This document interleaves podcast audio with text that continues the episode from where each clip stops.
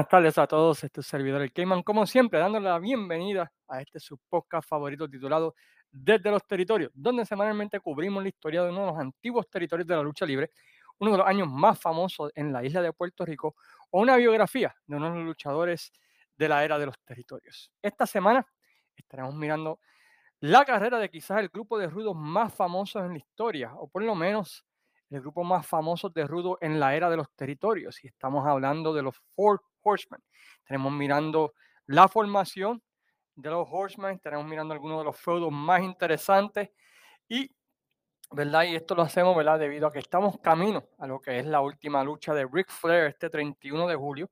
Y en conmemoración a esto hemos estado durante este mes de julio pues hablando mucho de Ric Flair aquí en el podcast.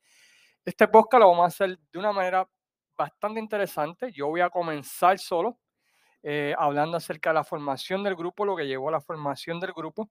Y luego, pues, va a estar con nosotros nada más y nada menos que Luis Gómez para hablar de esos años 86 al 91, una vez que el grupo ya estaba formado, algunas de las pelas que hicieron y así por el estilo, culminando, ¿verdad?, en el año 91, cuando Ric Flair se va para la World Wrestling Federation. Pero antes de comenzar, como siempre hacemos, queremos agradecer a las siguientes páginas por compartir y darle share podcast, entre ellas la página Pride of Wrestling, que estarán celebrando una cartelera dentro de pronto. Pueden chequear su página allí en Facebook, también su canal en YouTube, suscribirse a este. La página Museo Historia de la Lucha Libre Puertorriqueña, que tuvieron un fin de semana súper exitoso en el Lawes Summerfest. Así que felicidades a Javier y a su grupo de trabajo. Lo mejor de la lucha, Pico Reviews Impacto Estelar, la página Fanáticos de la Lucha Libre Oscur y por supuesto a cada uno de todos ustedes por sacar de su tiempo y escuchar este humilde podcast. No quiero eh, hacer este podcast sin antes agradecerle a todos ustedes por sus increíbles palabras sobre el podcast de Ric Flair que estuvimos hace dos semanas atrás. La semana pasada, ¿verdad? Pues no pude hablar mucho de este ya que estaba de vacaciones con mi hijo en Cleveland, una ciudad que recomiendo altamente que visiten, especialmente el Salón de la Fama de Rock and Roll. Pero agradezco. Pues a todos los que se han comunicado conmigo diciendo. Que es uno de sus podcasts favoritos el que hicimos de la carrera de Ric Flair aquí en Puerto Rico. Así que de todo corazón, pues, como siempre, le damos gracias a todos ustedes por el apoyo. Que le han dado a este podcast desde el primer día. Así que vamos a entrar de lleno a la formación de lo que fue el Four Horsemen allá en el año 1985. A decir que antes de la NWA, antes de la familia del Millennium World Wrestling Council, antes de DX, el grupo de lucha más famoso era y es el de los Four Horsemen, un grupo que comenzó en el año 19, a finales del año 1985 y que todavía en el año 2022 todavía tú ves a mucha gente sacando el signo de, de cuatro dedos, ¿verdad? Los Four Horsemen. Las camisas se están vendiendo como pan caliente y ¿verdad? Pues la fama del grupo, en vez de disminuir, ha ido creciendo y el mito, la leyenda de los Four Horsemen, hoy en día, ¿verdad? Pues ha tomado, ¿verdad? un nuevo giro en la historia de este deporte. El grupo originalmente estaba compuesto por Rick Flair, Nature Boy Rick Flair, campeón mundial de la NWA, Double A. R. Anderson, uh, Oli Anderson y Tolly Blanchard. Uno de los lemas que tenían, que tenían mucho, es nuestro negocio son dar palizas y el negocio está haciendo bien. Our business is to do damage and business has been doing good. A diferencia de grupos anteriores, este grupo fue creado y grupos que salieron después de esto hasta nuestro día. Este grupo fue creado orgánicamente. Decimos esto porque no fue que un Booker dijo, pues yo voy a juntar a estos cuatro y no fue una promoción que dijo, pues yo voy a hacer esto con estos cuatro, sino que simplemente sucedió y el resto es historia. Vamos a explicar un poquito más sobre cómo se llevó o llegó a esta situación. Eh, para entender, ¿verdad? Antes de la formación del grupo sería bueno ver lo que estaba sucediendo en el año 1985 de Jim Crockett Promotion, con cada uno de los miembros lo que estaba sucediendo en la promoción en sí. En el año 1984, Dusty Rose llega al territorio, comienza como Booker, bajando, ¿verdad?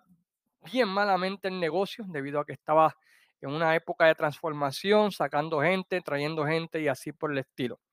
Ric Flair se encontraba durante ese tiempo de luchador técnico en el territorio de Jim Crockett Promotion, teniendo un feudo primero contra Wahoo McDaniels y Tolly Blanchard, y luego en todo el verano contra el ruso Nikita Kolov, eh, un ruso que había debutado, que había traído, que habían traído de la Rusia específicamente aprovechando ¿verdad? la fama de Rocky y así por el estilo.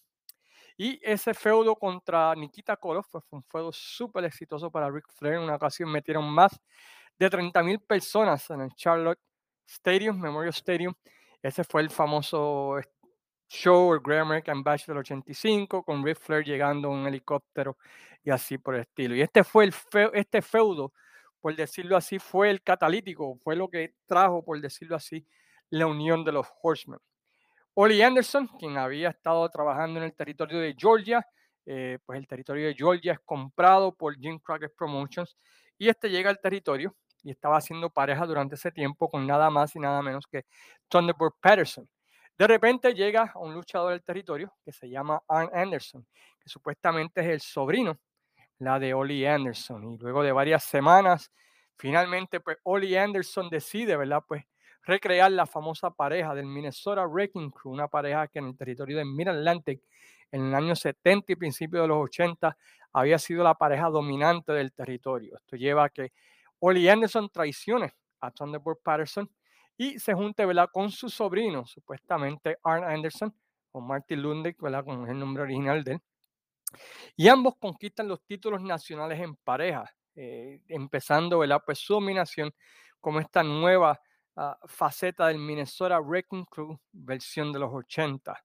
Eh, Tolly Blanchard, pues luego del feudo contra Ric Flair y hacía pareja con Wahoo McDaniel como, ¿verdad? Pues los Tucson Foursome, se mueve un feudo contra Dusty Rose por el campeonato de la televisión, un feudo súper exitoso que culminó en una lucha enjaulados en el Great American Bash del 85, donde se vio a Dusty Rose no solamente derrotar a Blanchard por el título de la televisión, sino también ganar los servicios de Baby Doll por 30 días.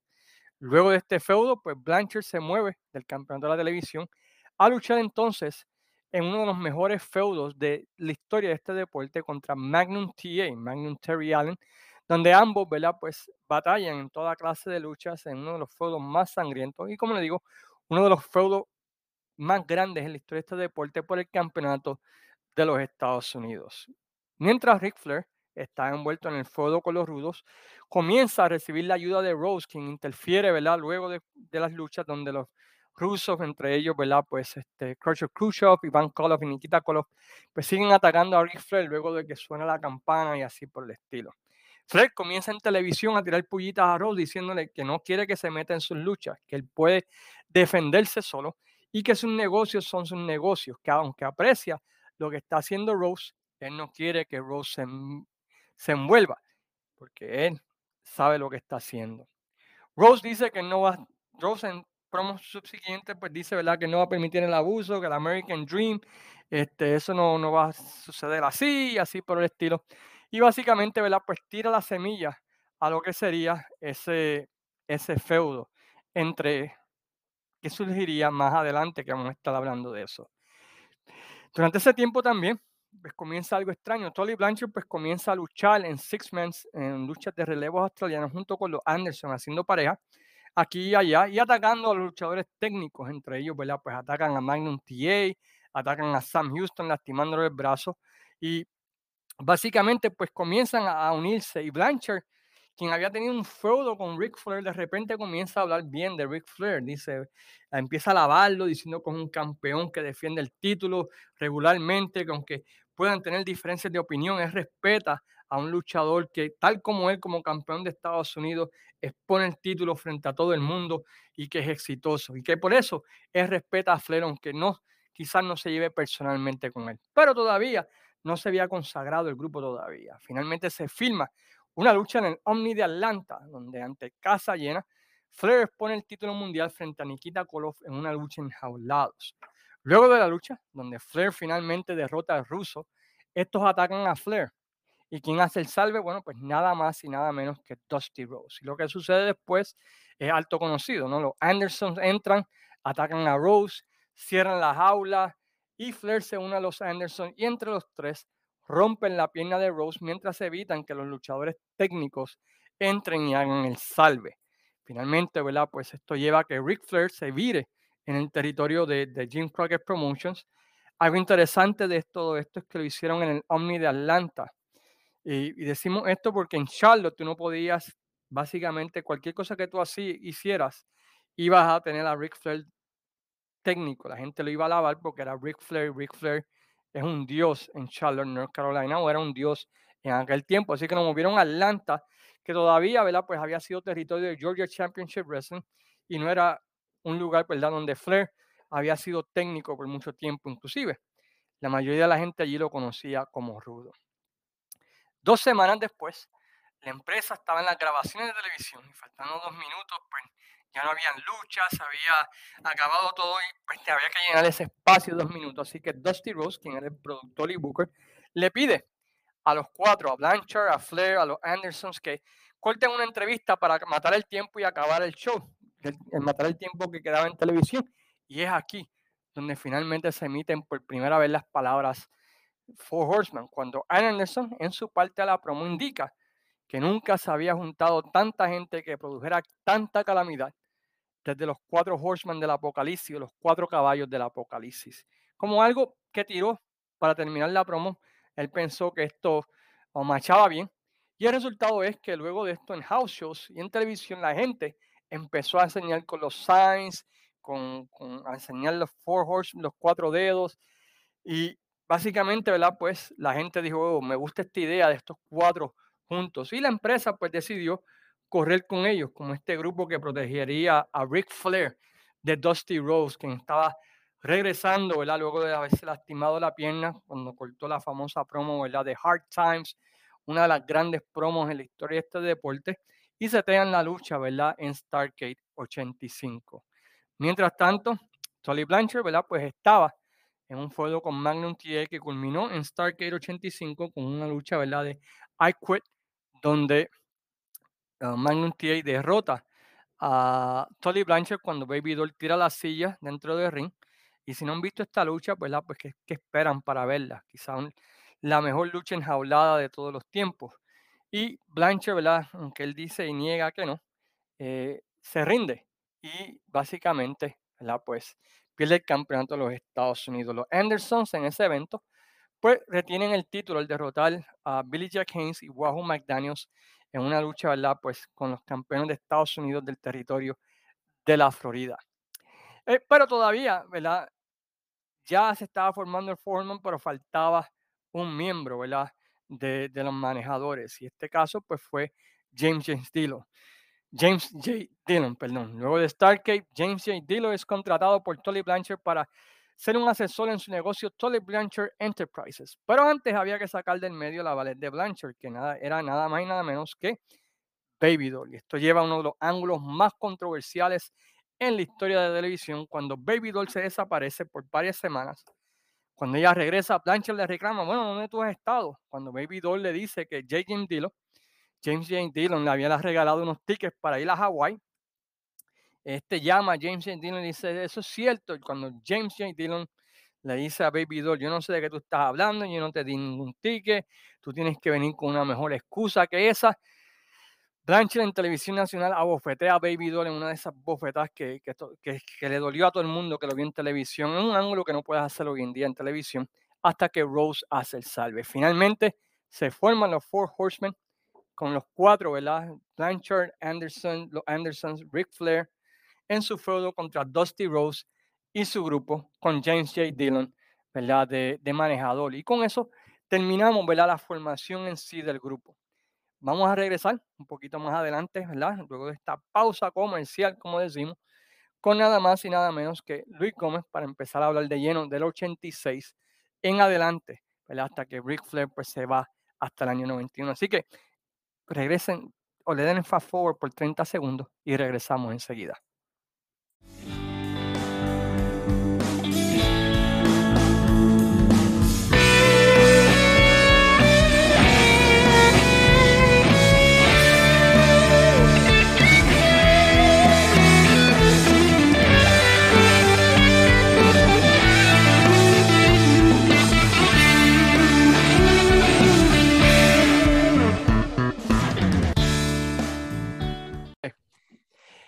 Bienvenidos a esta la segunda parte de nuestra mirada a la historia de los Horsemen. Como habíamos indicado, la primera parte, pues yo hablé un poquito sobre la historia, cómo se formaron.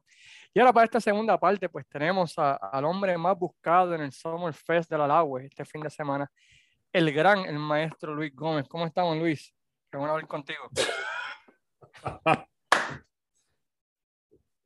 Primero que todo, Diamonds are forever and so are the four horsemen.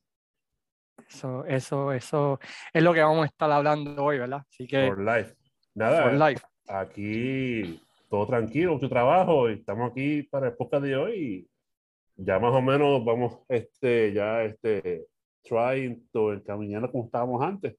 Ya por lo menos mi trabajo, pues, pensé algo bueno, más flexible, a ver si hacemos más podcasts en el futuro, ya que la gente siempre lo está pidiendo y agradeciendo a la gente que nos apoya siempre en todo momento. Así que para ustedes este podcast, espero que les guste, mucha memoria de esos años y esperemos que, ¿verdad? Este, le agrade este podcast que con mucho cariño hacemos para ustedes. Pues habíamos terminado en, en, el ángulo donde pues Tolly Blanchard le mete la bofetada a Baby Doll. ¿Cuáles, Son, tus, ¿Cuáles son tus memorias de, de, ese ángulo y qué te pareció cuando lo viste? Allá en el canal 13, en Worldwide Wrestling, que era donde lo veíamos en Puerto Rico. Channel 13, The Bright Spot. si fuese eso hoy día, si fuese hoy día, si eran croquetas. Si eran, si eran, porque si no han visto eso, lo vamos a poner en la página, aunque lo pusimos una vez ya en la página, pero lo vamos a poner otra vez durante esta semana. Este, fue una de esas cosas que realmente pues causó mucho impacto. Llega Dusty Rose, se lleva, ¿verdad? Este, y básicamente, ¿verdad? Pues en las promos siguientes dice, ¿verdad? Pues que Baby Doll, pues sí es una, una mujer de la noche, pero es la mujer de la noche de él. básicamente la llama una no, prostituta. Pero esa, esa, esa, esa pescosa fue fuerte, hermano. fue, sí, a mí, fue, shock de la fue, gente. Fue creíble esa pescosa después entra y Dusty Rose, hace el salve y total, para que después a los meses, pues, y vamos a hablar de eso ¿verdad? un poquito más adelante. Exactamente. So, ¿Qué te pareció a ti ese primer grupo de los Horsemen? Estamos hablando ¿verdad? De, de Blanchard, Flair y los Andersons, Oli y Ann Anderson. ¿Qué te pareció a ti ese grupo? Para mí es powerhouse, mucho poder. Mucho poder, este, mucho poder de parte de Oli, de ese tipo, cuando luchaba contigo, él te quería partir la espalda, partir el brazo, partirte la cabeza, joderte, brother. Y eso es lo bueno porque, fíjate, ese, ese, ese primer grupo me, me gusta muchísimo.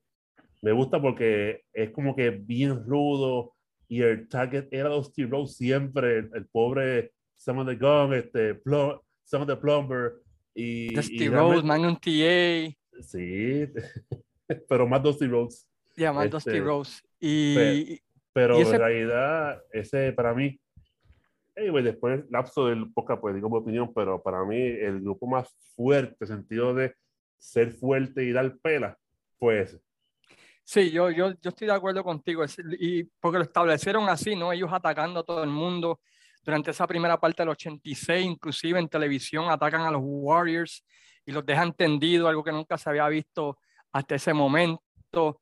Dusty Rose también, eh, le rompe la nariz a Ricky Morton, eh, en el camerino, lo dejan tendido con un baño de sangre, eh, lo establecen rápidamente como ese grupo, tú sabes, que, que no tenían miedo, no, no, no vaqueaban a nadie. Eh, y tú atacabas a uno y los otros tres te caían encima. Y básicamente era proteger a Ric Flair, ¿no? exactamente, exactamente, Proteger el campeonato de Ric Flair y, y, tratar de que...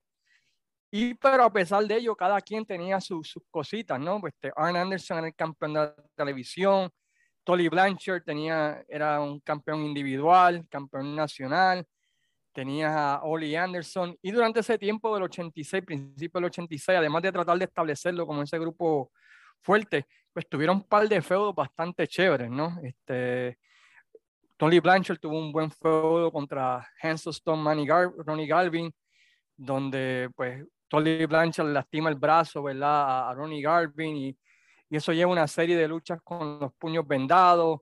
Este, que, que, fueron bastante buenas a través del Great American Batch 86. Eh, Ric Flair durante ese tiempo, ¿verdad? Pues tratan de, de, establecer nuevos contendientes y uno de sus primeros contendientes, vuelve Ricky Morton, ¿no? Este, porque ya el feudo con Dusty Rose pues estaba un poco ya quemado, por decirlo así. Ya lo habían, ya lo habían quemado bastante. Entre las víctimas estaban Magnum TA, Barry Windham, Rock and Roll Express, eh, Nikita Goloff y los Warriors y Dusty Rose. Era, ese era el target de esa gente, brother.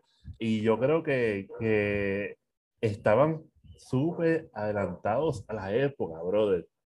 Estaban adelantados porque un grupo como ese era dinero asegurado, asegurado. Y, pues, sigue, sigue. No, no, sigue, sigue. No, y lo interesante es que lo que ellos proyectaban en televisión, que era esa vida de, de, de, de lujo, de riqueza, de bebida, de mujeres, es realmente lo que estaban haciendo exactamente, bastidores. Exactamente, eso mismo. literalmente se vivía en el gimmick, era 100% original, o sea, no era nada fake que en, en, en, cuando se acababan las, las, cámaras de televisión, pues se ponían a jugar video o, se ponían a leer el oh. periódico, no, ellos estaban, se conocían en el territorio que cuando ellos llegaban cerraban el bar, tú sabes, y se llevaban a las mujeres y, y hacían fiesta y, y, todo lo demás, tú sabes, que eso es lo que especialmente Blanchard, este, Flair y, Flair. y, Anderson, porque Oli Anderson pues ya estaba mayor y era un poquito más cascarrabia y qué sé yo qué diablo. Pero finalmente, ¿verdad? Pues llega, durante esa primera etapa del 86 era básicamente tratar de establecerlos a ellos como este grupo hardcore que no superior, tenía superior, invencible. invencible, que le daban pelas a todos. de repente. Y fíjate algo, yo no sé que ese año 86 en muchas compañías estuvo cabrón. ¿Sabes? Ese año fue como que tan espectacular, tanto en Puerto Rico como allá, que hecho, eso no tiene nombre, hermano. Este, Crockett, Crockett estuvo bueno ese año, la WWF estuvo buena ese año. Este, no, sí, ese fue un buen, buen año, buen año luchístico.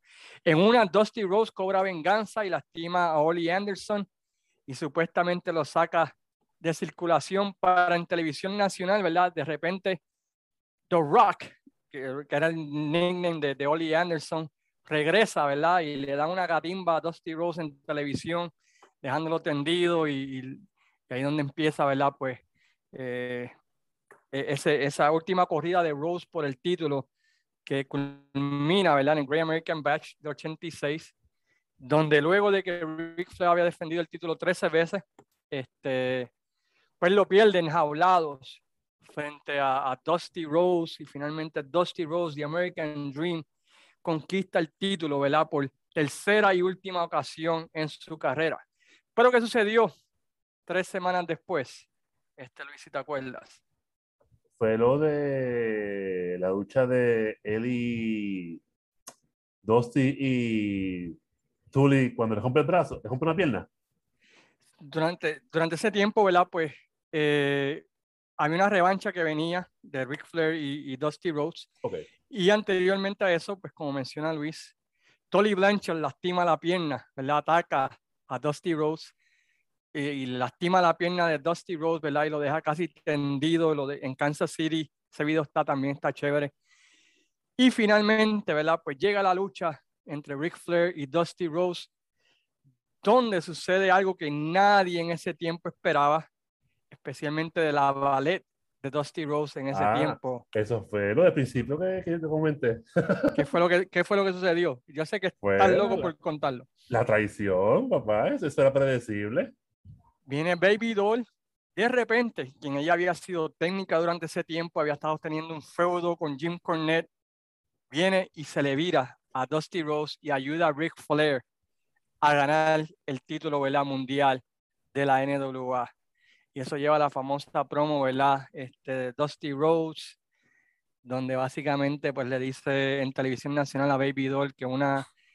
No lo diga.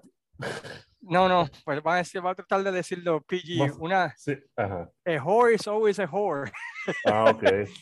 una una prostituta siempre una prostituta. Recuerda que tiene que saber le, las palabras porque mucha gente se puede ofender.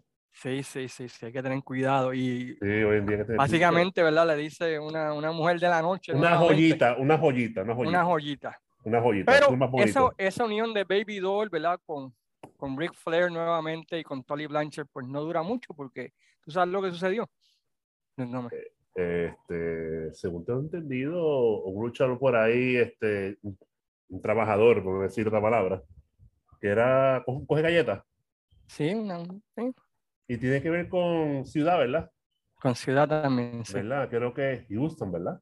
Houston, sí, con Houston. Ah, sí, Sam Houston. ¿Cómo, no, cómo vamos a olvidar ese, ese nombre? se enamoró de Sam Houston y era tanto el enchule que tenían que eso logró que, pues, pues, que hasta Dusty Rose se enojara con ellos y lo mandara al infierno, al Central States. Yo de verdad, yo no sé qué debía ese hombre. De verdad, yo tampoco, pero se, enchuló y, y se enchularon y pues... ahí se acabó todo. Cosas que pasan. Para ella. Bueno, para los dos, caridad. Y eso, ¿verdad? Pues iba preparando el camino durante ese verano, pues ya que Tolly Blanchard fue que causó la elección, ¿verdad? De, de, de, Dusty Rose que hizo que perdiera el título. Pues se revive nuevamente el feudo entre Dusty Rose contra Tolly Blanchard, en esta ocasión por el campeonato, ¿verdad? Este nacional. Rick Flair, el perro está haciendo el woo de, de Rick Flair, perro en casa de, Rick Este, Rick Flair, pues iba a tener un, ¿verdad? un feudo con Magnum TA para finales del 86, pero ¿qué sucedió con Magnum TA, Luis? lamentablemente ese choque automovilístico que por poco lo mata, que si no es por su condición, estuviese bajo tierra ahora mismo, mano. Una pérdida y iba a ser el, iba a ser el próximo campeón. Ya, eso iba a culminar en Starkey 86, así que Ric Flair se encuentra sin contendientes para ese título para Starkey 86 y Dusty Rose se saca de la manga.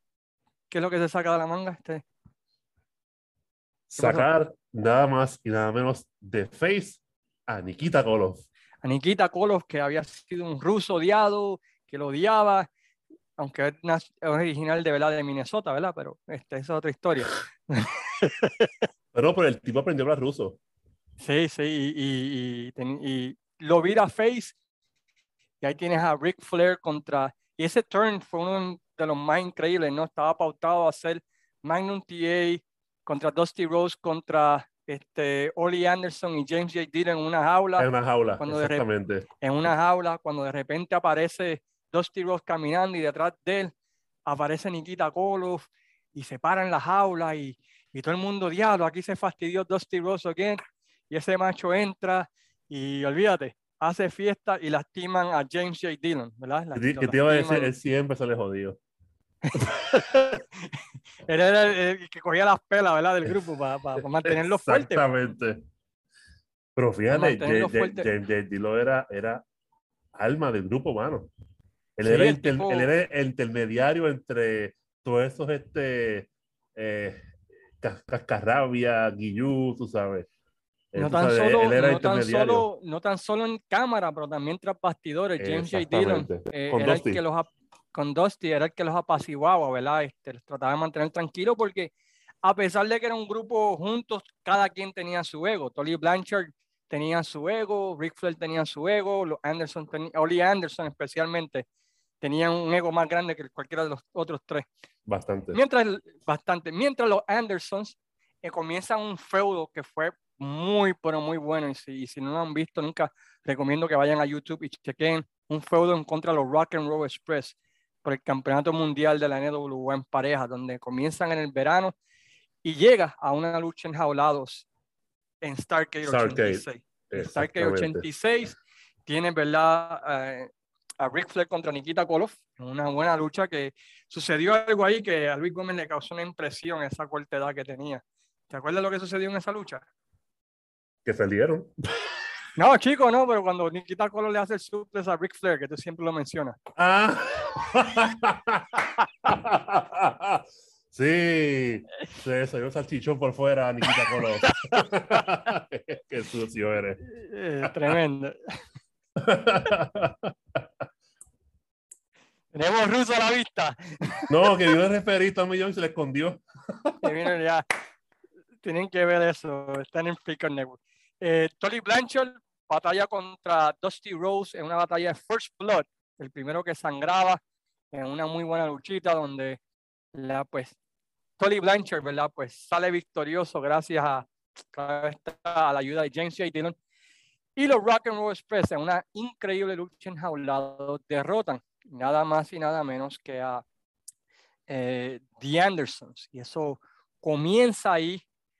A corromper ahí, como a corromper al grupo, ¿verdad? Porque comienza Tolly Blanchard, que siempre era el antagonista de todo, a tirar puyas de que los Horsemen eran un grupo ganador, pero que siempre había uno, ¿verdad? Pues que, había, los planes. Había, ser leal al grupo. Al grupo, que por, por alguien no estar la semana antes por estar viendo a su hijo luchando.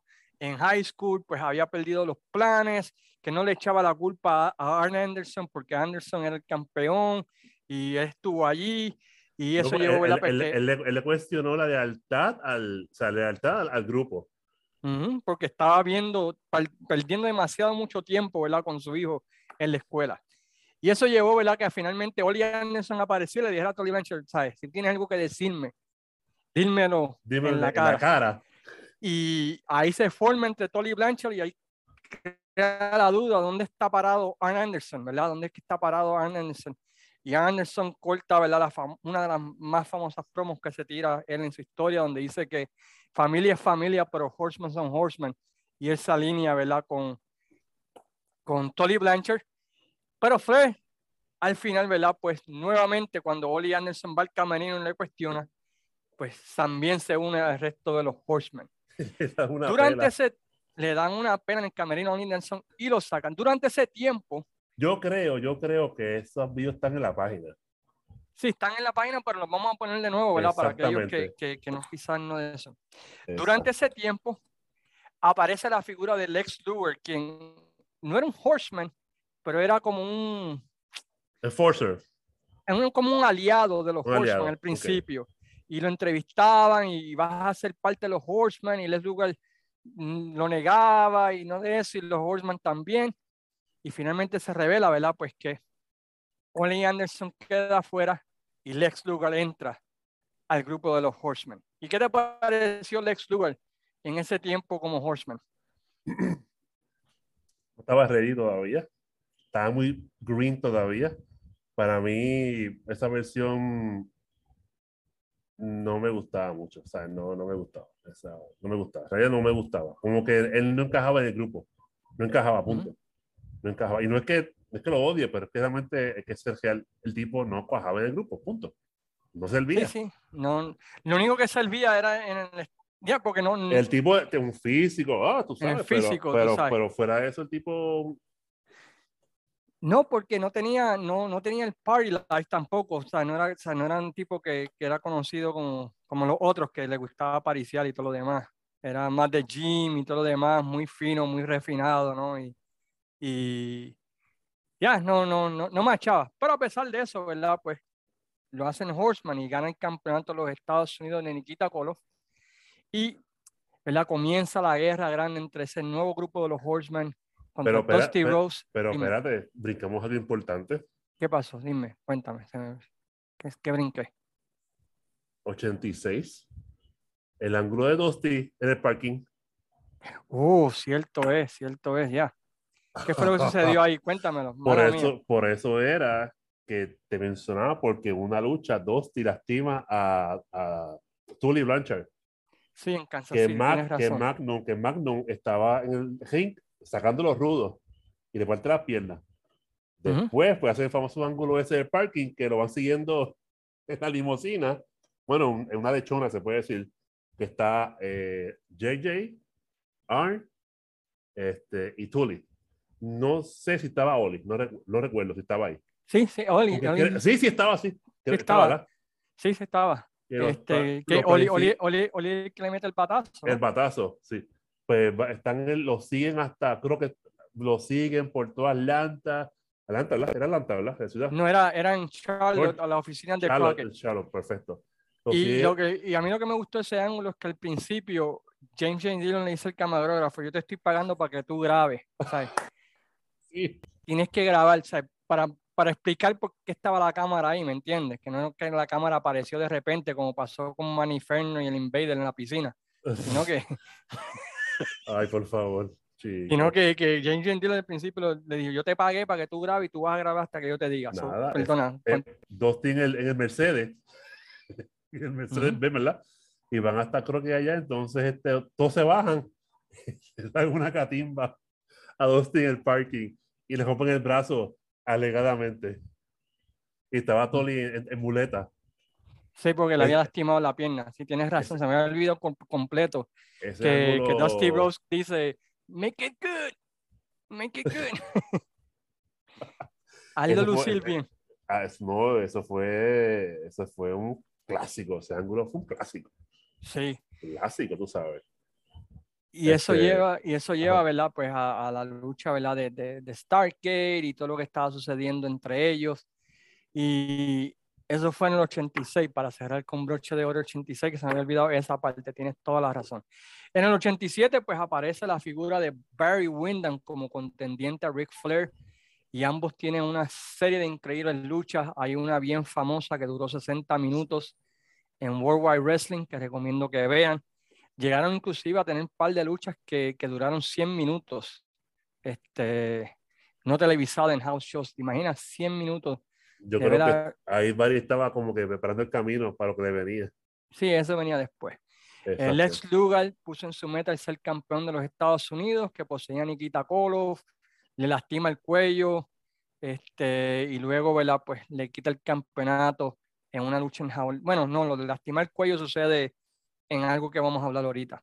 Pero básicamente Lex Luger, ¿verdad? Pues pone en su meta el ser campeón de los Estados Unidos y Tolly Blanchard y Ian Anderson pues se comienzan a hacer pareja y para mí esa pareja de Blanchard y Anderson fue tremenda, eh, buscando los títulos de los Rock and Roll Express eh, durante, durante esa época. Llega el verano y la, la bueno, la NWA establece una de las luchas más famosas y más repetidas a través de, más imitadas, ¿no? Por decirlo así, y es la lucha de War Games en el Omni de Atlanta, celebrada el 4 de julio del 87, en donde lucharon, ¿verdad? Pues los Horsemen y James J. Dillon contra Dusty Rhodes, Nikita Koloff, los Road Warriors y Paul Erwin. ¿Te acuerdas de esa lucha, esa famosa lucha? Ha montado. Esa fue la lucha que le jode la espalda a. Sí, ¿verdad? De, verdad, le rompe la espalda, la clavícula, ¿verdad? A James J. Dillon. los Warriors, Exactamente. los Warriors lo ponen en su hombro y le hacen el, el, el Doomsday Device. Y, y lo jodieron ahí. Y, lo, y cayó mal.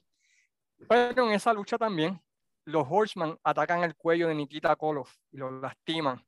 Y eso hace, ¿verdad? Que en otra cartelera este, Lex Luger le quita el campeonato de Estados Unidos a Nikita Koloff, aprovechando con el famoso backbreaker de Lex Luger. Y ¿verdad? eso lleva ¿verdad? Pues que a finales del 87, pues los Horsemen continúen. Eh, en el 87 eh, sucede, ¿verdad? Pues Ric Flair se entretiene con los Garvin durante ese tiempo, primero, ¿verdad? Pues tratando de conquistar el amor de Precious de Jimmy Garvin y uno de los, uno de los sketches más locos que ustedes verán a Ric Flair que trae una marioneta y se la, la besa, la besa, se la, la besa. Se la chupetea en televisión nacional y eso lleva una lucha, ¿verdad? Entre, entre Ric Flair y Jimmy, Garvin, Garvin, enjaulado, donde pues Ric Flair le hace la figura 4 y no quiere soltarla y Ronnie Garvin brinca la verja y finalmente Ric Flair gana ese date. Sí, pero la estipulación es eso mismo, era el date. Era el date, tenía, si ganaba Flair, tenía un date con Precious. Y en televisión, ¿verdad? Pues van, enseñan a James J. Dillon y a Ric Flair en un hotel con vino y Ric Flair con el y, y, camarones. Y camarones. y te esa boquera. Y de repente, ¿verdad? Pues suena la puerta y Rick Flair dice, James J. Dillon, vete, vete, vete, vete, que voy a comer bien, voy a comer bien. y, cuando abre la puerta, ¿verdad? Pues eh, Ronnie Garvin vestido de, de mujer. Y le mete un puño. En una gatimba. Lo, lo deja en pantaloncillo. y Rick Flair que está en pantaloncillo sale volando. No, es que Eric Flair, la verdad, que ese, ese tipo, bueno, ese tipo, ese, ese tipo es, es, lo mejor. Es que es cabrón, pero una palabra, es que él te vende tan natural, mano. Esos dos meses de Ric Flair tratando de conquistar a Precious fue, fue de la televisión más loca que yo he visto. Mientras tanto, Dusty Rose, pues, se enfoca en quitarle el campeonato de los Estados Unidos a Lex Luger, ¿verdad? Y aprende una nueva llave, the Weaver Lock. ¿Te acuerdas de esa, de esa que era una, una dormilona? Que supuestamente le enseñó un luchador y qué sé yo qué diablo. La dormilona, ay Dios mío. Y el Invader. y lo ubica. Y lo ubica. Entonces, mientras tanto, Arn Anderson y Tolly Blanchard. Pues van tras los campeonatos de eh, mundial en pareja. Y sucede algo, ¿verdad? En, esa, en una de las luchas titulares donde los Midnight Express atacan a los Rock and Roll Express y los Midnight Express le rompen el brazo, ¿verdad? A Ricky Morton. Y eso hace que Robert Gibson defienda el campeonato solo ante Tolly Blanchard y Arn, Anderson. Ricky Morton, como, como Shane, el superhéroe, regresa al ring y a pesar de que Robert Gibson no le quiere hacer el tag, hace el tag y viene Arn Anderson y le, ejecuta el la llave en el brazo y Robert Gibson tira la toalla y Arn Anderson y Tolly Blanchard se convierten en campeones mundiales, en pareja. Y los Road Warriors inmediatamente van detrás de ellos, llevando a Starkey, bueno, Ric Flair pierde el campeonato mundial de la NWA frente a Ronnie Galvin en Detroit. Y luego de eso, ¿verdad? Pues eh, algo que, que, mató el reinado de Ronnie Garvin, ¿verdad? Pues firma un contrato donde Ronnie Garvin no defiende el campeonato, ¿verdad? Por casi dos meses hasta que llegue Starkey 87. Y en Starkey 87 tenemos una lucha enjaulada entre Ric Flair y Ronnie Garvin. ¿Qué sucede en esa lucha? Ric Flair gana el campeonato mundial de la NWA en la lucha donde Dusty Rose este, puso su carrera en juego frente a Lex Luger pues, ¿quién te cree que va a ganar? Eh, no tengo idea. No tengo idea. El, el, invader, el invader americano en ese tiempo, The American Dream, el sueño americano. Dusty Rose conquista el campeonato de Estados Unidos y los Road Warriors aparentan ganar el campeonato mundial en pareja, pero hicieron un Dusty finish. finish. Dusty finish, donde a los ojos de los fans tuve algo, pero luego en televisión cambian la decisión y Tolly Blanchard y Anderson retienen los campeonatos mundiales. Lo que sucede algo interesante por las próximas semanas en televisión. Lo que sucede empieza, Tolly Blanchard de nuevo. Eh, Tolly Blanchard era, era el, la llama que encendía la chispa y comienza a decir que habían, habían ciertos miembros o había un miembro de los Horsemen que estaba más preocupado en cuanto a películas, salir en televisión, que en Hollywood. Esa es la, la, la, la, tiradera. Empieza la tiradera semanalmente, la próxima semana vuelve de nuevo y dice, ah, uno de nosotros se quedado dormido mientras estábamos planeando. La otra semana salió y dijo, ¿verdad? Pues este, James, James Dillon tenía un plan, pero él, había uno que se creía, ¿verdad? Pues que sabía más que James J. Dillon y mira, aquí estamos los winners. Mira, Anderson y Tolly Blanchard tenemos los campeonatos mundiales en pareja. Ric Flair tiene el campeonato mundial. Y pues, ¿quién quedaba, verdad? Pues Les Lugar. El que sobraba. El que sobraba, que, que, que no meditaba nada. Y eso lleva a un famoso Bunkhouse Stampede, ¿verdad? Donde los últimos cuatro que quedan son James J. Dillon, Tolly Blanchard, Anderson y Lex Luger. No, pero antes de eso, antes, pero antes de eso, eh, eh, no sé si fue que Luger se pelea con Barry Windham, eso fue después, ¿verdad? después, pareja. después, después. Ok, sí, okay dale, continúa, dale. Okay. Eso era al 88, porque que es donde caemos. Eh, llega ese Bonehouse Stampede, que eran los cuatro Horsemen, menos Flair, porque Flair no competía en, esa, en los Bonehouse Stampede. Y James J. Dillon le pide. Porque Les, Les quería hacer su propio destino. Es, ya, exacto. Esa era la acusación y hay, de Y hay, una entrevista que, que está YouTube, que está eh, JJ como amalgado mirándolo, este cabrón, dando mierda aquí. Que estaba ahí, no, que yo quiero hacer mi destino, que esto yo quiero hacer esto. Y él, como que, este mamá hablando mierda ahí. So llega ese Bonhouse y James J. Dillon le dice a Anderson, reúne a los Horsemen, le dice, mira, yo nunca he ganado uno de estos. Por este, favor. por favor, déjenme ganar. Son déjenme ganarlo. Déjenme ganarlo. So, all Anderson y Charlie Blanchard rápidamente se dan el saludo de los Horsemen, se abrazan y salen para afuera. Y miran a Lex Luger y le dicen, hey, bájate. Bájate, papi. Vente, vente. Es lo que, vente, especialmente a Anderson, me se trepa en el ring y le dice, hey, come on over. Y de repente Lex Luger que viene y vota a James Jane Dillon para él ganar el Bunkhouse Stampede. Y demás está decirle lo que sucedió después, ¿verdad? La, la, pela. La pela del siglo, ¿verdad? Con los Horsemen entonces eh, traicionando a Lex Luger y, ¿verdad? Pues dejándolo por tendido. Por algo sucede. Hay tres Horsemen y James J. Dillon. Durante ese tiempo, Barry Windham y Lex Luger comienzan a ser una pareja y retan a Arn Anderson y Tolly Blanchard por el campeonato mundial en parejas, en el primer Crash of the Champions. Y en esa lucha, Barry Windham y Lex Luger derrotan ante una evasión increíble a, los Horsemen para conquistar los, nuevos campeones, mundiales, en parejas. Pero, ¿dónde estará ese cuarto Horseman? ¿De dónde saldrá? Bueno, pues tenemos la respuesta tres semanas después, en una lucha por el campeonato mundial de la NW en pareja. ¿Te acuerdas lo que sucedió en esa lucha, Luis?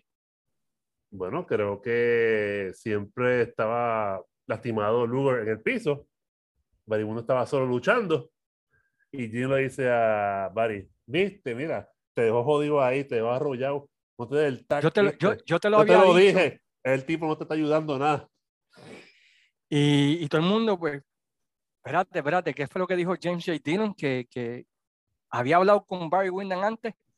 Finalmente, luego de que lo creo, creo, que el dividido Horseman, hay un segmento que Rick dice, vaya, estamos velando Barry Windham, te estamos velando para hacer material de, material de Horseman. Oh, espérate, no me acordaba de eso. Sí. Eh, eh, entonces, luego de una paliza de los Horsemen a, a Barry Windham, Lex Luger iba a pararse, pero viene James Dillon y le mete contra el esquinero. lo, deja, en el piso. Barry Windham busca. No, lo encuentra. No lo encuentra. Sigue la pela. Lex Luger con todo, ¿verdad? Así, sudando, todo amalgado. Finalmente llega Cuando a las finalmente llega a las cuerdas, Barry, lo, Barry, lo dice, ay, fuck you. Toma el relevo. Relevo. Lo pongo adentro lo pone adentro. Contra la cuerda y un vaso vaquero, un cross Lazo vaquero. Y Arn Anderson y Tolly Blanchard eh, recuperan los títulos y Barry Windham se está yendo al camerino. No, pero espérate, no, pero espérate. Cuando hace el turn, él saca los cuatro dedos. Por eso, cuando está caminando al camerino. No, no, se fue en, el, en, el, ring. Ah, yo no me acordaba de esa parte. Sí, cuando le hace el lazo vaquero y se vira, ese Four Horsemen. Yo siempre había pensado. Y, JJ hace así como la camisa, como que. We got him. Yeah. We got him. Y ahí, plancha, plancha, plancha, plancha. Y ganan Anderson y Blanchard, ¿verdad? Y Dusty Rose sale y se mete el camerino y ataca a Barry Windham, ¿verdad? O trata de reclamarle a Barry Windham de lo que sucede. Y entre todos los rudos le dan una catimba a Dusty Rose, lo sacan. Y Barry Windham. pero no fue Midnight Rider. Eso es después. Después, de eso. después de eso. Te adelantaste un par de semanas. y llegan, Barry Windham se une a los Four Horsemen. ¿Qué te pareció ese grupo? Ese grupo de, de, de Wyndham, Arn Tully y Ric Flair. El mejor grupo técnico de la historia. El mejor grupo de ellos, para mí. Para mí, ellos son los mejores y luego el grupo con. Por eso, el primer grupo era bueno porque era powerhouse, era, era duro, eran abusadores pero este era más científico. Y Barry Windham era la clave perfecta para el grupo, mano. Ya. Este... El tipo era joven, sabía, sabía luchar, sabía vender. Dime, brother. Dime. Para mí, esos dos, the best of the best. Esas, dos versiones de los Horsemen. Exacto. Y, y Wyndham gana el campeonato de los Estados Unidos. A Dusty Rhodes lo suspenden, aparece como el Midnight Rider para tener un feudo, ¿verdad? Contra Barry Windham donde Wyndham pues, lo que le da es pela tras pela, tras pela, tras pela, tras pela. Eh, y finalmente se firma una lucha para el Great American Bash, donde Dusty pero, Rhodes... Pero espérate, yo, inclusive, yo creo que yo, eh, el Bad Camerino y le quitan la careta a, a Midnight Rider. Sí, sí, por eso te digo. Que va, a, Camerino y le quitan la, le quitan la careta a... no, se le ve la, no se le ve la cara. No, pero Barry Windham básicamente domina todo ese feudo y llega al Great American Batch 88, donde finalmente uh, eh, Rose va en busca de venganza contra Barry Windham y sucede un turn ahí que nadie esperaba. ¿Qué sucedió ahí? Vamos a ver si, si estamos pensando lo mismo. Ese fue el que entonces Ronnie, Garvin ayudado, ayudado a Rose y lo lo mueve para el frente y ¡tángana! y se traiciona. Y lo tumba. Y lo tumba, ¿verdad? Y, le pagan dinero para eso. Mientras tanto, Lex... Dos, los, dos vendió bien cabrón ese, ese, ese puño. Lex Luger finalmente tiene su oportunidad frente a Ric Flair en el 88 en el Great American Batch y está a punto de ganar y la comisión de lucha, ¿verdad? Pues detiene la lucha, ¿verdad? Porque, Por sangre por sangre ya. Uno de los finales más estúpidos que he visto de un pay-per-view porque se supuestamente tenía que sangrar más, pero la cortadita que se dio Lex Luger, ¿verdad? Pues típico Lex Luger, no, no. ah, pero espérate, vamos, vamos, un punto importante. En la lucha esa de, de Barry y Dusty cuando entra Ronnie Garvin, ese era un feudo entre Ronnie y Dusty Rose, pero dijo Ronnie Garvin, screw you. Mierda, eh, no, me vas, no me vas a planchar. me voy para Puerto Rico a pelear con Carlos Colón. Dejó Puyú. Carlos, where are you, Carlos Colón? Carlos, please, help me. Take me, help me, take me out of here. Y vino a Puerto Rico, él ganó un campeonato universitario. Ay, madre. Bueno, y, Lex Luger, ¿verdad? Contra Ric Flair y Sting y Nikita Koloff hacen pareja para pelear contra este, Arn Anderson y Tolly Blanchard. Durante ese tiempo, eh, el contrato de Tolly Blanchard y Anderson está a punto de expirar y ellos se reúnen con Crockett para ver qué, qué sucede, ¿verdad? Y comienzan las negociaciones. Mientras tanto, en televisión... ¿Ese fue qué año? 88, ¿verdad? 88, sí. Recuerden, eh, que para esa época estaba Turner a cargo de WCW ya estaba empezando Turner, pero creo que todavía hay que negociar. Y durante ese tiempo habían comenzado lo que hubiese sido un feudo de ensueño contra los Midnight Express, que en ese tiempo eran técnicos. Eh, finalmente, en septiembre del 88, el Crockett le había hecho unas promesas a Arn Anderson y Tolly Blanchard. Y cuando ellos ven, ¿verdad? Pues que Crockett, ¿verdad? Pues le falló en esas promesas, ellos llaman a la WWF y al otro día, ¿verdad? Pues se van para la WWF, no sin antes pues, perder el título frente a los Midnight Express. Y debutan eh, en el 88, ¿verdad? Como los Brain Busters, manejados por Bobby the Brain Heenan. Y ver a, ver a y Tolly Blanchard, quien había sido asociado tanto con los Horsemen, ¿verdad? Pues este fue bien raro, fue bien raro. Sí, pile, pile, pile magia, pile magia, porque eso era el. Especialmente, e, especialmente Blanchard, hermano. Blanchard era la, la, la, El Nitro. Sí, era el que le echaba chispa a todo, ¿sabes? Porque Flair tenía sus fanáticos. Arn Anderson, ¿verdad? Pues era rudo, pero también tenía sus fanáticos. Uh Wyndham, pues Wyndham, pues también. Para Blanchard todo el mundo lo odiaba, ¿me entiendes? Ese, ese era, el, que. El que era un chiquistar. Sí, ese era el tipo que todo el mundo quería darle la bofetada, tú sabes el que sacaba, tú sabes. Pero anyway, ellos se abandonan. En acá en Crockett, ellos tratan de mantener, eh, James J. Dillon también se va para WWF en ese tiempo, eh, para ocupar la posición que luego más tarde ocupó Jim Ross de, de ejecutivo. Y los Horsemen se quedan, ¿verdad? Barry Windham y Rick Flair se quedan, ¿verdad? Usando el nombre de los Horsemen y son vendidos no sé si te acuerdas de eso, estaba viendo lucha libre en ese tiempo, a Hiro Matsuda, que claro, los el nombre de los Horsemen. Porque según vi el documental de los Horsemen, Kendall Windham, que es parte de los Horsemen. Kendall Windham y, Bush Reed. Y pues no digo, no a ningún lado. No, este. Y se llamaban, ¿verdad? Los Horsemen cambiaron el nombre de Yamazaki Corporation bajo Masuda. Dejaron de verse llamarse. Y él no hablaba inglés. Sí. fue, fue horrible.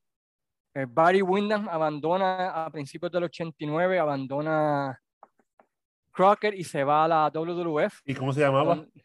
The Widowmaker. The Widowmaker. En, no sé qué pensó Vince McMahon con ese hombre ahí. Este, eso era para hacerlo, juntar los tres. Ya, hacer los tres y quizás tirarle a un Rick Rude o alguien así, hacer como un Horseman allá. Hubiese quedado cabrón, ¿sabes? O un Heenan, Kurt Heenan o algo así. Pero no lo hicieron. Vince es Vince. Vince es Vince. Eso deja a Rick Flair solo en el 89, lo viran a Face contra, ¿verdad? Después del feudo con, de Ricky Steamboat, lo viran a Face contra Terry Funk. Eh, hace pareja, ¿verdad? Pues con, con Sting durante ese tiempo, ¿verdad? Contra Funk y, y The Great Muta, the Great, el J-Tex Corporation de Gary Hart. Flair se mantiene de técnico. De repente, a finales del 89, eh, Arn Anderson y Tolly Blanchard, ¿verdad? Pues ven que el run de ellos en la WWF pues estaba a punto de terminar y le dan las two week notice a, a la WWF para regresar a la WCW, tanto Tolly Blanchard como Anderson, con un contrato de casi 300 mil dólares cada uno durante ese tiempo. Pero ¿qué sucede? Eso parece que no le gustó a Vince. Y una semana antes, ¿verdad? De que ellos terminaran su contrato, eh, Vince anuncia la suspensión de Tolly Blanchard, ¿verdad? Por, este, por droga. básicamente, Terminando la, básicamente terminando la carrera de Tolly Blanchard durante todo ese tiempo en la lucha libre, porque entonces WCW dice, pues no te vamos a contratar porque este positivo. Y afectando a Arn Anderson, que iba a venir de 300 mil dólares, terminó firmando un contrato con por 150 mil dólares. Así que pueden ver cómo Vince jodió A, a, a Tolly Blanchard y, y, Arn Anderson en ese tiempo. Y eso lleva, ¿verdad? Pues a que Oli Anderson también eh, lo saquen de retiro, ya que estaba, estaba, estaba retirado, y se forma una nueva versión de los Horsemen, ¿verdad? Con Oli Anderson, Rick Flair y Arn. Arn, y le ofrecen la cuarta membresía a Sting. Sí, pero eso fue porque le ayudó a Ric Flair contra los rudos.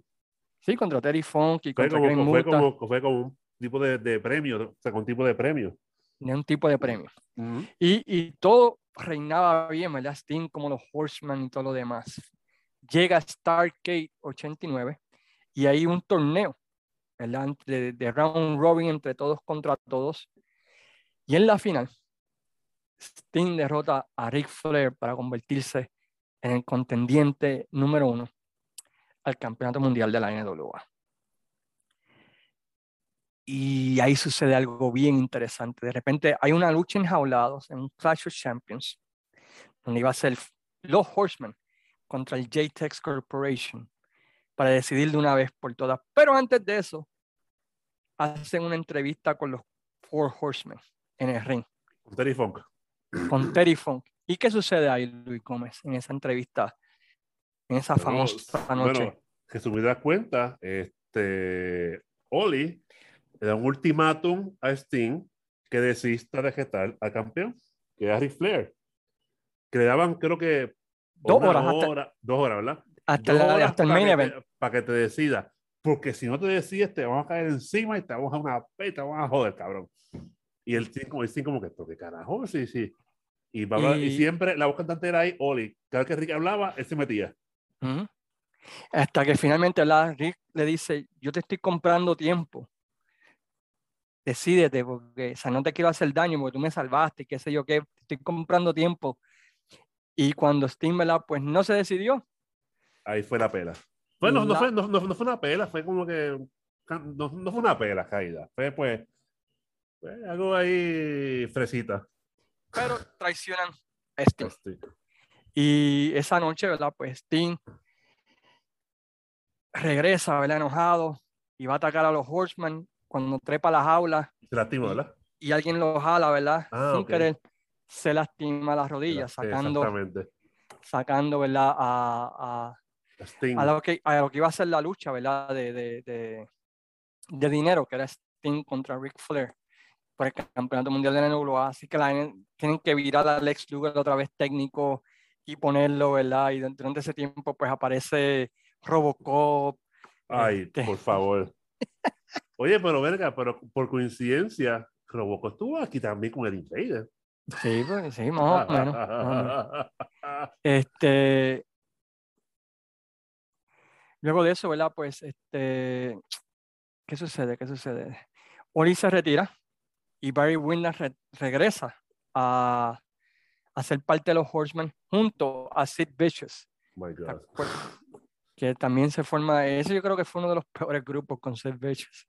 Eh, no, eh, no, pero eh, bueno, sí. Pues, bueno, sí, sí, fue peor como. de, esa ah, bueno, sí. Pues, pues de ahí para después Roma, después, eso fue horrible. Un fracaso. Un fracaso. Y los Horsemen se envuelven en un feudo, ¿de acuerdas? Con el grupo de Sting que se llama los Dudes with Attitudes. que era Sting, Lugar, los Spiners y Young Jaldor. Ay, señor. Ah. Y, finalmente se. Pero, pero, pero ven, ven, acá. ¿Qué año fue el Black Scorpion? Eso, Estamos llegando allí, chicos, estamos llegando, estamos llegando, estamos llegando. Es que, se me va, es que mala mía, es que estoy aquí contigo y, me entran las ideas a la cabeza. So, llega Great American Bash, Sting gana el campeonato ¿verdad? mundial de la NWA de manos de, de, de Ric Flair y comienza Sting a defender el campeonato ¿verdad? frente a, los diferentes Horsemen, teniendo una famosa lucha en Halloween Havoc frente a Sid Vicious, donde se van al camerino, y de repente aparece, ¿verdad? Sting y Sid Vicious y eh, Sid Vicious plancha a Sting, pero era Barry Windham vestido de Sting. Este, Exactamente. Eh, y, ahí pues se vira la lucha. Ese reinado, de, ese, ese, ese 90 fue horrible. De repente... No, pero entra eh, Barry, después se va, entra Sting sin la lucha. Sí, exacto. Y cuando, después que aparece, después que Bill Vicious plancha al fake Sting. Luego de eso aparece la figura del Black Scorpion, ¿verdad? A, a, trasnochar a, a, Sting persiguiéndolo con trucos de magia y cuánta porquería era. Y tenían una idea sobre quién iba a ser este Black Scorpion, pero a última hora pues no funcionó. Mientras tanto tenían a Ric Flair y Arn Anderson. En un principio fue al Pérez, como Black Scorpion. Pérez, The Black Angel, eh, tenían diferentes. Eh, mientras tanto, tenías a Ric Flair y Anderson batallando contra Doom por los campeonatos mundiales en pareja, lo que fue tremendo feudito. Este, y de repente, ¿verdad? Pues eh, el reinado de Steam, pues fue un fracaso total en cuanto a taquilla, especialmente por el ángulo de Black Scorpion. Y le cortan el pelo a Ric Flair y, y lo ponen bajo la máscara. Red Steam en Stargate 90 y piel de frente a Sting en una jaula. Te voy a preguntar algo. ¿Ahí estaba Jim Hurt ahí todavía? ¿O empezaba Jim Hurt a ahí fue, que empezó, ahí fue que empezó. Jim Hurt, Ya. Sigue. Este, y luego de eso, ¿verdad? Pues eh, Flair recupera el título, pero ya básicamente los Horsemen, pues ya no. Estaba Arn Anderson y, Barry Windham, pero ya no era lo mismo. Ya no están básicamente como los Horsemen. Y durante la primavera y el verano del 91, este, pues comienzan los problemas con Jim Hurt, ¿no? De lo que estamos hablando, Jim Hurt no quería renovarle el contrato a Ric Flair, no quería pagarle lo suficiente. Y eso lleva, ¿verdad? Pues a que finalmente... No, pues, él, quería cambiarle el, Jimmy de, de Ric Flair, quería recortarlo, eso era Spartacus, ¿verdad? ¿Es el nombre? Spartacus, ya, ese, era el nombre que quería, ya cambiarle el gimmick de Spartacus. Y Ric Flair le dice, thanks, but no thanks, y llama a Vince y pues decide irse eh, y aparece en televisión nacional de la WWF con el campeonato mundial con el título. La razón que aparece con el título es porque durante ese tiempo, de los antes del de, el campeón mundial tenía que pagar un depósito de 25 mil dólares eh, y se le devolvía cuando lo perdía. todo esto para que no sucediera lo que sucedió con Jericho, que se le perdió el título, que se le robaron el título, o lo que hizo Pedro Morales de empeñar el título. Porque este, pues, tenían que pagar un depósito de 25 mil dólares y nunca se le devolvió el dinero a Rick Flair. So Rick Flair dijo, bueno, pues el título es mío. Y apareció en televisión nacional de la WWF con él. Luego de eso, pues fueron a corte y pues Rick Flair tenía razón y le devolvieron los 25 mil dólares. Rick Flair devuelve el título y así por el estilo. Y con eso termina, ¿verdad? Pues básicamente, pues eh, la fase de, de, los Horsemen en la era de los territorios, con Ric Flair yéndose a la WWF, Tolly Blanchard básicamente retirado del deporte, porque Vince dijo positivo, y Arn Anderson, ¿verdad? Pues, pues perdido en el espacio. Él volvió en 94, creo, una lucha. ¿Quién Flair? Blanchard sí, no, Blanchard, sí, pero ya, no, ya no, no era lo mismo. Exactamente. Eh, en el 93, ¿verdad? Pues como saben, pues Ric Flair regresa a la WWF, sacan otra vez a Holly Anderson de retiro, esta vez más como manager, y debuta Paul Roma como el cuarto miembro, que nunca pegó. Este, fue un grupo fatal. Paul Roma traiciona a los Horsemen, se une a Mr. Wonderful.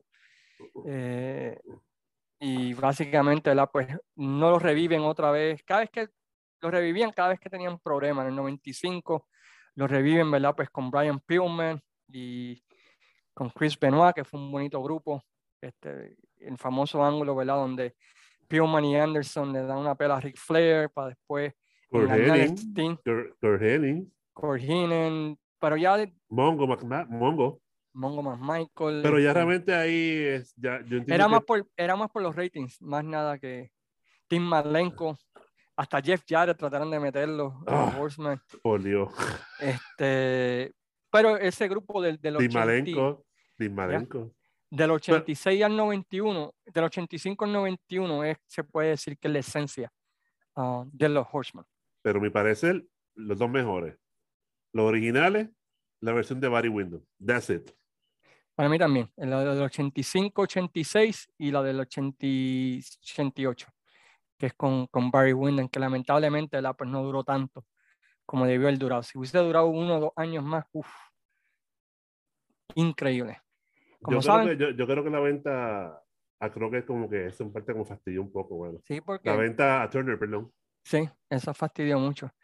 Y luego de eso, ¿verdad? Pues, como saben, pues, eh, están en, en el Salón de la Fama de la WWF, como uno de los grupos, si no el grupo más influyente en la historia de, de este deporte. Porque Pero ha sido... ahí, no estaba Oli Anderson, porque Oli odia a Vince McMahon.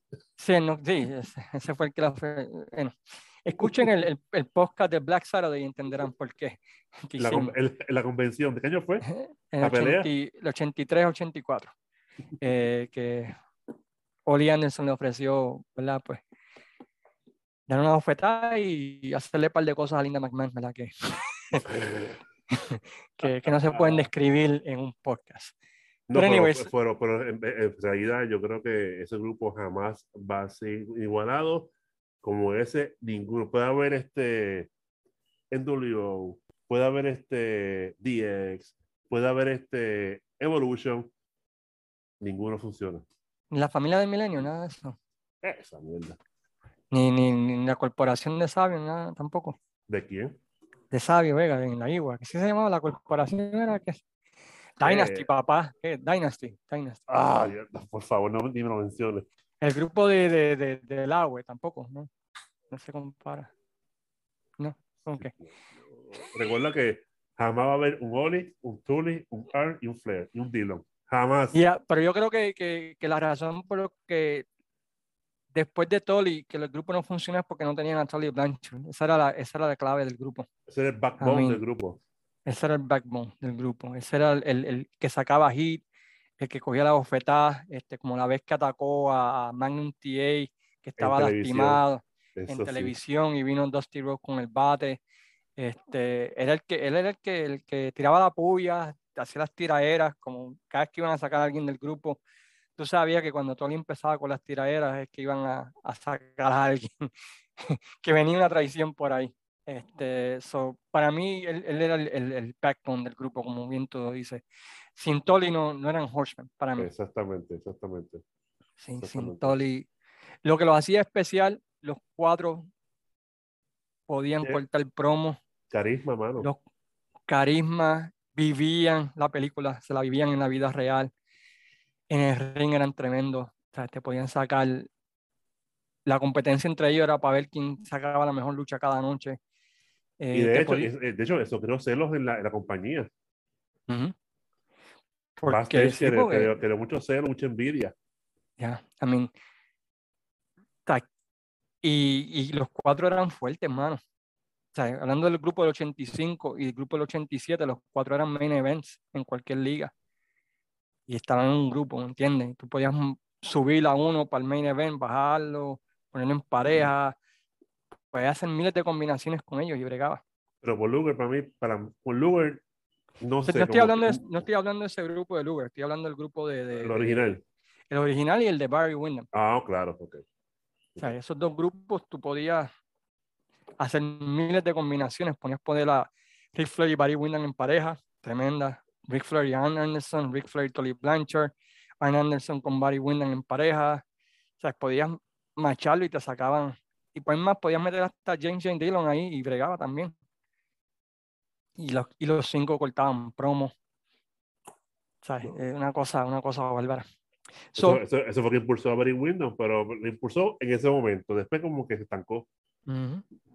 So, última opinión de, de, de, los Four Horsemen durante la era de los territorios, Luis, para terminar. Realmente el nuevo grupo de historia. No hay duda alguna. El nuevo grupo de factor del Hills mejor de la historia. Puede haber otros grupos, pero como ese ninguno. Todos se han copiado por, por igualado. Estamos de acuerdo en eso, estamos de acuerdo en eso. Bueno, pues con eso terminamos nuestra mirada a la historia de los Horsemen durante la era de los territorios. Gracias Luis, ¿verdad? Por, por tu ayuda con esto y gracias a todos ustedes por sacarle su tiempo y escucharnos de este podcast que yo creo que va a ser como una hora y media. Y, eso, eso mismo a decir, nosotros esperamos que va a ser más cortito y ya son las que esa hora que tú... sí, ya, ya es bastante eso. Y, pero esperamos que hayan podido disfrutar Sé que muchos nos escuchan en sus road trips, me han dicho, y así por el estilo, y no saben lo mucho que agradecemos, ¿verdad? Que cada uno de ustedes saque de su tiempo, ¿verdad? Para escuchar este podcast y que semanalmente, ¿verdad? Pues nos dan de su tiempo para hacerlo. Así que, de parte de este servidor Cayman, Luis Gómez, te despide. Sayonara, amigos. Sayonara, amigos. Y recuerden, y recuerden esto. Dimes are forever. So are The Four Horsemen. Horsemen. Chequeamos. Cuídense, mi gente. Se les quiere.